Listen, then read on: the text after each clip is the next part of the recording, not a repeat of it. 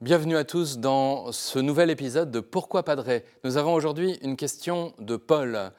Je suis abonné à une revue mensuelle genre Magnificat, Paroles et prières pour avoir les lectures quotidiennes.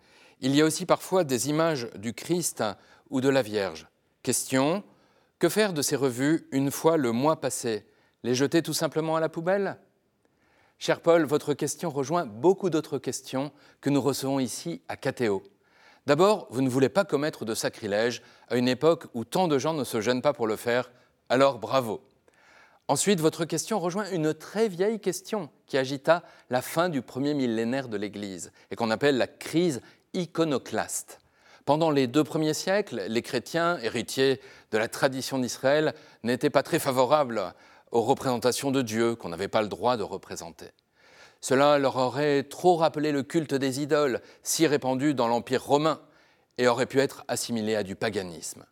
Cependant, petit à petit, après la paix de l'empereur Constantin au début du IVe siècle, en même temps qu'on construit à travers tout l'Empire des églises, se développe le culte des images. Puisque Dieu s'est fait chair en Jésus-Christ, on ne voit pas ce qui empêcherait de le représenter ainsi que sa mère et que les saints. Mais petit à petit, les images ont pris une importance trop grande. On leur a attribué des forces particulières qui pouvaient détourner les fidèles d'un vrai esprit de vénération, qui ne doit jamais nous éloigner de Dieu, mais au contraire nous y conduire. Il y eut donc une forte réaction, arrivant jusqu'à l'interdiction des images.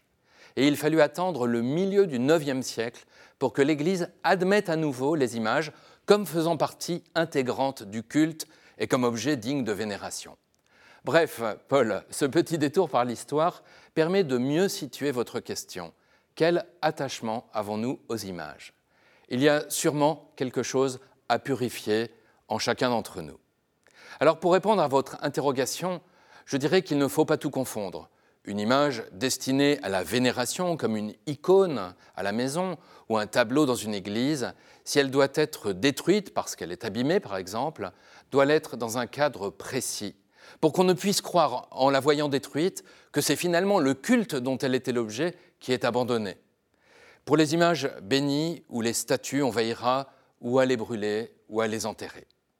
En ce qui concerne les images pieuses abîmées ou les couvertures de mensuels de lecture quotidienne, il faut simplement veiller à ce que cela ne provoque pas de scandale autour de nous si nous les jetons. Nous pouvons jeter un fascicule sur lequel est imprimée une image de la Vierge sans aucun problème, mais il ne faudrait pas qu'on puisse croire que nous nous moquons de Marie, évidemment. Attachons-nous surtout à vivre de telle manière qu'on ne puisse se poser cette question. Vous pouvez poser d'autres questions en envoyant un mail à l'adresse pourquoipadré.com ou alors sur les réseaux sociaux. Vous retrouverez cette vidéo et plein d'autres sur ktotv.com. À bientôt.